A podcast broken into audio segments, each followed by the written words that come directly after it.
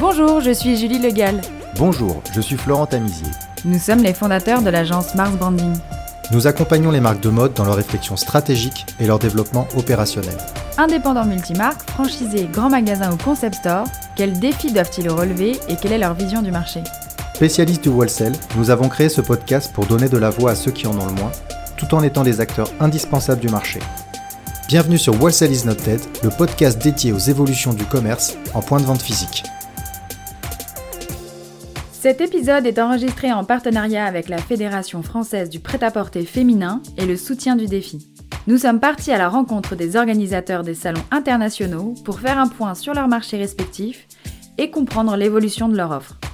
Aujourd'hui, nous sommes avec Kelly Elfman, présidente de la division fashion du groupe Informa, en charge du salon Coterie à New York.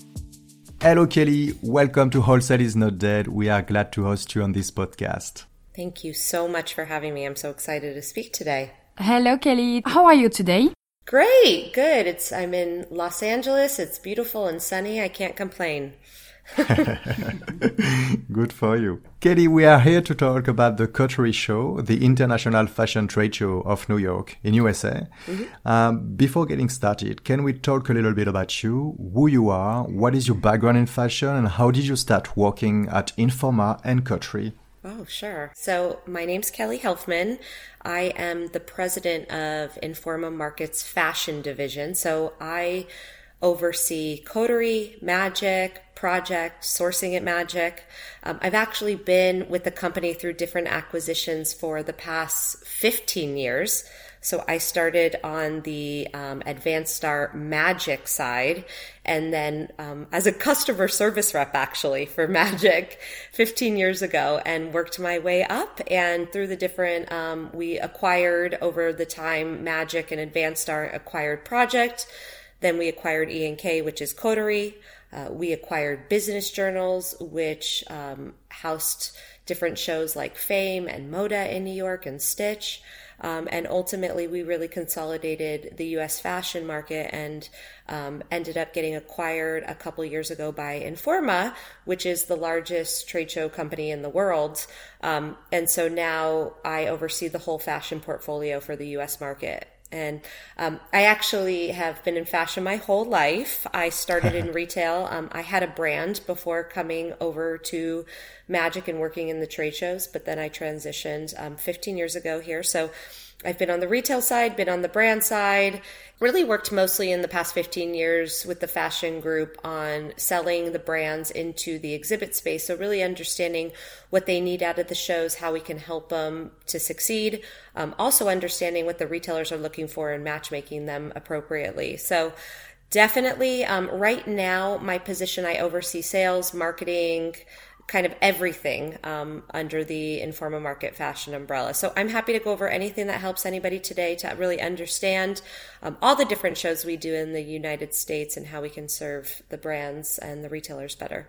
Kelly, let's talk about the US market and sure. the retail territory. Mm -hmm. It's a very large country attracting a lot of international brands. Can you give us some insight of the market? Yeah, absolutely. You know, pre pandemic and post pandemic are not so far apart, actually. Um, in 2015, just like the rest of the world, so about six years ago, we started seeing things go direct to consumer. But the reality is, is that wholesale is still very strong in the United States. We see a ton more online retailers that are buying wholesale um, and have multi brand online stores. So that has skyrocketed. And although you might see in the news that department stores are going out of business, um, there are still so many other mom and pop, smaller boutiques and specialty chains and multi brand online retailers that are making up for that, you know, specific decline in maybe some department stores going out. So the wholesale market is still very strong here in the United States. Um, it just looks different of what that makeup is. So obviously we still have a ton of big box, major, you know, department store retailers. Those have declined a little bit, but with that decline, it has been made up with the enhancement of specialty stores, smaller boutiques, and online wholesale retailers. So that's the good news. Um, it's a healthy market if coming to the US, it's really important to be open to selling those smaller stores. Um, and, and that gives you a healthy business to diversify the makeup, you know, of who makes up your wholesale account. So not just putting all of we we say in America, you know, your eggs in one basket being, mm-hmm. you know, I'm going to have 75% of my wholesale business dependent on Nordstrom, let's say, and then worst case scenario if Nordstrom goes out, there goes the majority of your wholesale business. It's really important to diversify your wholesale makeup. So have a ton of small boutique and specialty chains and online retailers in addition to those major um, retail department stores to make up your wholesale model. So then you're not so dependent on one or the other. Um, so that's really important here and it shows the stores that come to our shows are really just that you know? 75 to 85 percent all are specialty chains online and small boutiques. And then the rest are, you know, some of those majors like the Macy's, Nordstrom's, Bloomingdale's, Neiman, Saks, etc. Um, a lot, you know, there's still a lot of opportunity here with more of the off-price discount stores like the TJ Maxx's of the world. Um, so it's it's really exciting how strong it is and how we're supporting a lot of the small businesses. But with that, I want to prepare everybody that it's important to be able to do smaller minimums or you know be able to cut those orders differently.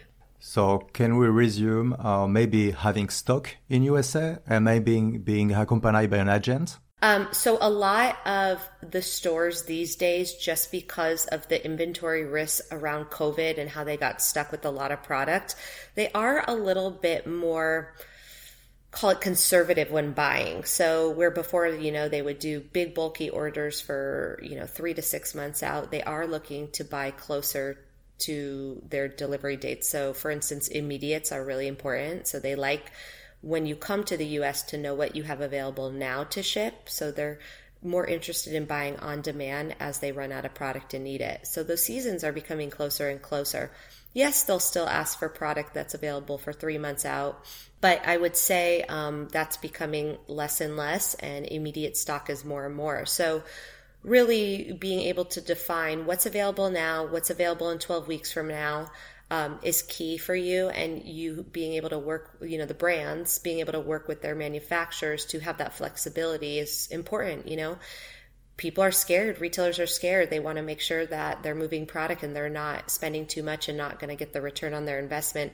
You know that they're talking drop shipping and consignment again which i know you know most brands aren't interested in. And so we have to be able to work with them um, and and that definitely has become more apparent what about the coterie? Can you introduce us to the trade show? What is the visitor and exhibitor experience there? Oh, yes, yes. So coterie is, I would say, our elevated advanced contemporary, contemporary women's brands. Um, coterie is all women's and it is a selection of apparel accessories, footwear. We have some beauty, home, and gift. We even have some vintage. So it's a really great breadth of that advanced contemporary women's market. Um, we do have about over 25% of the coterie exhibitors are international. So they're not just from the US. So that's very attractive for the US retailers to come and shop. Um, and so definitely all of Europe's very important for our retailers the buyers love to come because it's much more efficient to do business to come to Coterie and shop all these brands and all the different segments at once as opposed to, you know, going to different shows, whether it's a smaller regional one place or a shoe show another place. It's like a one stop shop for them to be able to come and do their business twice a year. It attracts buyers from all over the United States. And then we get a ton of international retailers, um, obviously from Europe, but a ton from Asia, lots from Japan. So it's a great way for international brands to open up in Asia. Um, in South America, we get a ton from Brazil, Colombia, Venezuela, Mexico. How was the last session in September? What can we learn from this event? September Coterie was our first after missing two shows from the pandemic, and it was so exciting to be back.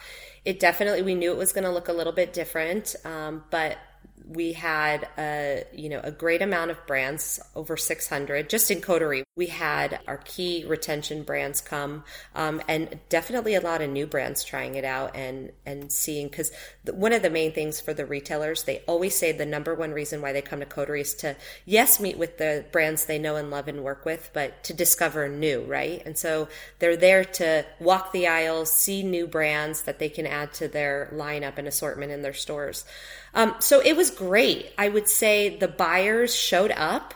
Um, we beat our forecast in buyers. And so what happened was because we had less exhibitors, you know, so the brands who did come and exhibit actually had better shows than they ever had because so many buyers came, almost like a normal coterie, that the ratio of buyers to brands was better than ever. Yeah, there were um, more buyers than brands. Yeah. So, so, so, yeah, I mean, there always is more buyers than brands, right? And so, you know, typically it's like eight to buyers to every one exhibitor, or 10 buyers to every one exhibitor. And that was even more this time around because the buyers all were so excited to come back and show up. But, you know, the brands, some of them did skip the show just not knowing what the climate would be, um, or their budgets. And, and so they, they're going to be coming back in 2022. So the brands who showed up did amazing.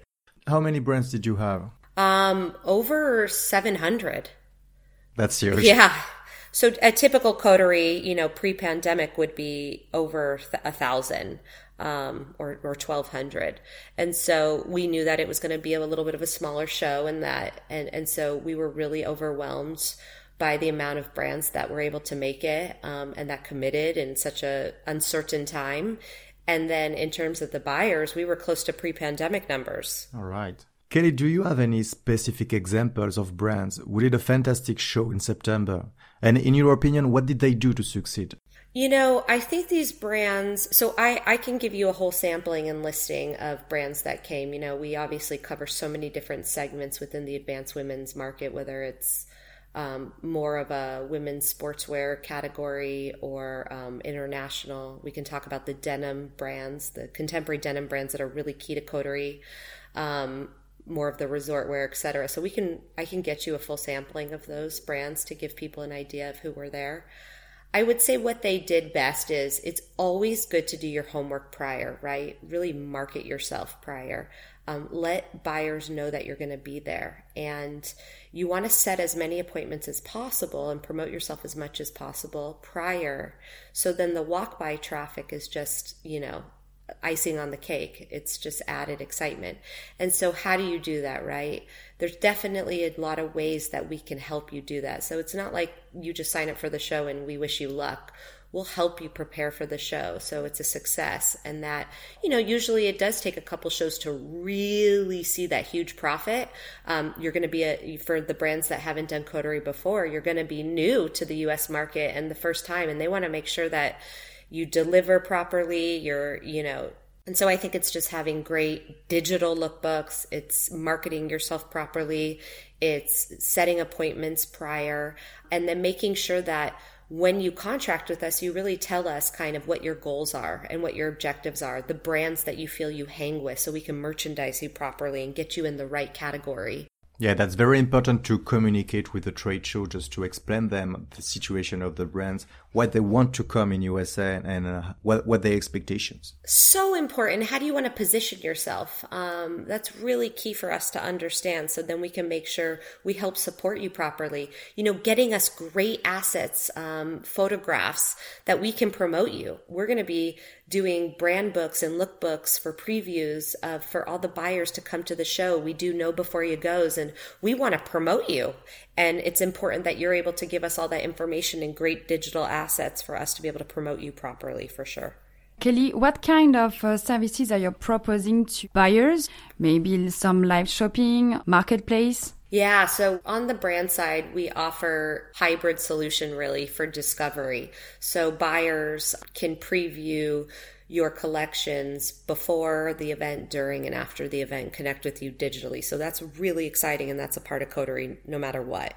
Um, so that discovery will be happening all the time. So is it on the website of the coterie? Yeah, yeah. So we have a digital website, though we ask you for your assets prior and for you to upload those, get all of your Instagram handles and any social media and your contact information. And we're beginning to re- recruit buyers onto those platforms very early to, as a discovery tool for them. They're able to connect with you prior. So if they see that they're liking your line and want to set an appointment, they can do so beforehand you also have the ability to kind of reach out and connect to buyers that you think might be appropriate. The really exciting part about for buyers is we have a retail concierge. So they can actually ask us, you know, we're looking for international brands that are, you know, dressy dresses in this price point, and we do that matchmaking for those buyers. And so on the show or on the website, on the application? Both. Um, both. So right. we're asking those questions prior to the show to really drive the appointments for the brands at the show. Um, so they know exactly where to go and who to connect with at the show and digitally as well. So that matchmaking tool is key for us, um, for our buyers to add value and make sure that they're not just getting thrown to a big show and try to figure it out, that we're really directing them on who they need to see based on their needs and what they're looking for. So they can sort by country, they could sort by product, price point, category, everything. Okay. Kelly, a practical question. Could you tell us the average cost and fees for 20 square meter booths, for example? Oh gosh, now you're testing me because I'm such a square foot girl. Um, so it, it really depends on different sections of the show, right? So, you know, there's there are different booth packages for different sorts of brands. So the smallest booth we have is like a 10 by 10, and that's okay. square feet. So 100 square feet.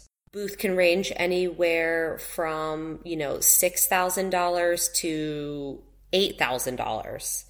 Okay. Um, obviously, the more space you get, there is a um, discounted rate, which is great. So there's no custom booths. It includes the walls. It's move in ready, all inclusive. It includes the walls, the racks or the shelving, the table, the chairs, the signage, everything. So you, we make it very easy for international brands to just come in, show up with their samples and get to business. Kelly, to sum up in a few words, why does a French brand should come in New York to exhibit at the Coterie? Oh gosh, there's so much opportunity in the US market. I mean, here's the thing, and, and I tell the US brands the same thing on the European market. If you want to be a global brand and you want to diversify your revenue makeup, don't just be dependent on your countries. You have to go global and invest in that. And there's so much opportunity for a French brand to come to the US market. The one thing I would really look at is does your brand resonate with the US market? Because sometimes, you know, the brands are very different and maybe that's not going to really resonate with the US consumers and shoppers. So be real to say, is my brand going to translate appropriately in the US? If the answer is yes, and it's on, you think it will work well, you have to make that investment because there are you know, hundreds of thousands of stores, wholesale stores that are carrying multi brands and it's just going to make your business stronger and make it more healthy for you not to just depend on what's in your country. But are you set up to do business? That's another thing. You have to be set up to be distributed here in the US you need to make sure that you can actually deliver on what you're going to be doing. And so doing that homework beforehand is really important. So can you ship out from wherever your factories are to the US? Is the whole process going to be seamless for you to do business here in the US and sell to stores? And that's important. You may decide, I don't need a showroom. I can do this on my own. Or should I be looking for showrooms to help me here? Okay. Uh, let's talk about your vision of the future. Do you have any vision of what could be the trade show of the future? How do you see the Coterie show in five years? Oh gosh, this is my favorite question. And it's funny because, you know, Informa is a publicly traded company on the UK stock exchange. And so I'm being challenged to really right now do three year strategy plans on where we're going to be at in 2024, 2025. And so that business needs to evolve. Um, the trade show model is evolving in front of our eyes. We're already all becoming hybrid. That's beautiful. That no longer are we just a live events company.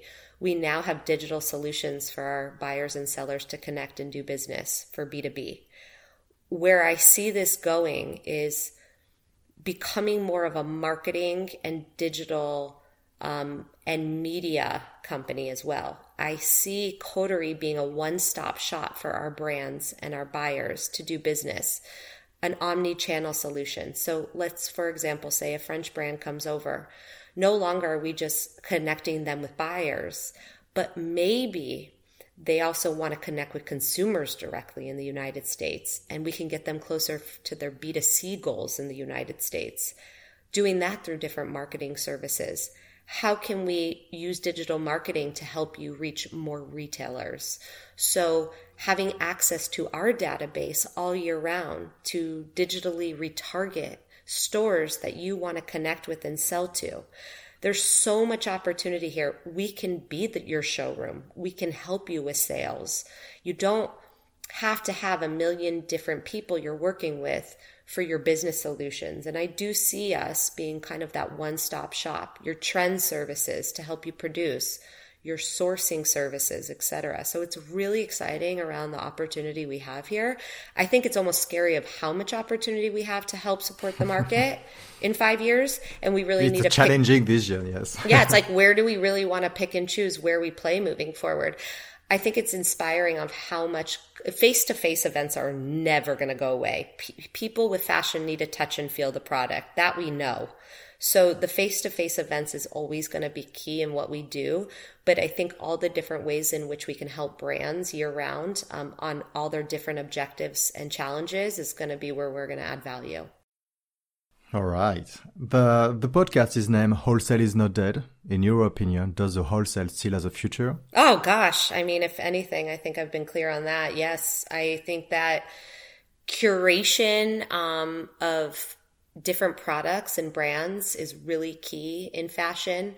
Um, and you see, you know, we're in a movement of like shop small and support small and these curators and you see brick and mortar boutiques that have a beautiful creation of products and that's what people love um, as things come you know these younger consumers are demanding to know about the purpose behind the brands you're gonna they're gonna want to create a lineup of products these these multi-brand stores. And so that is so key um, in how these consumers are shopping in the US. And so yes, direct to consumer is not going away either.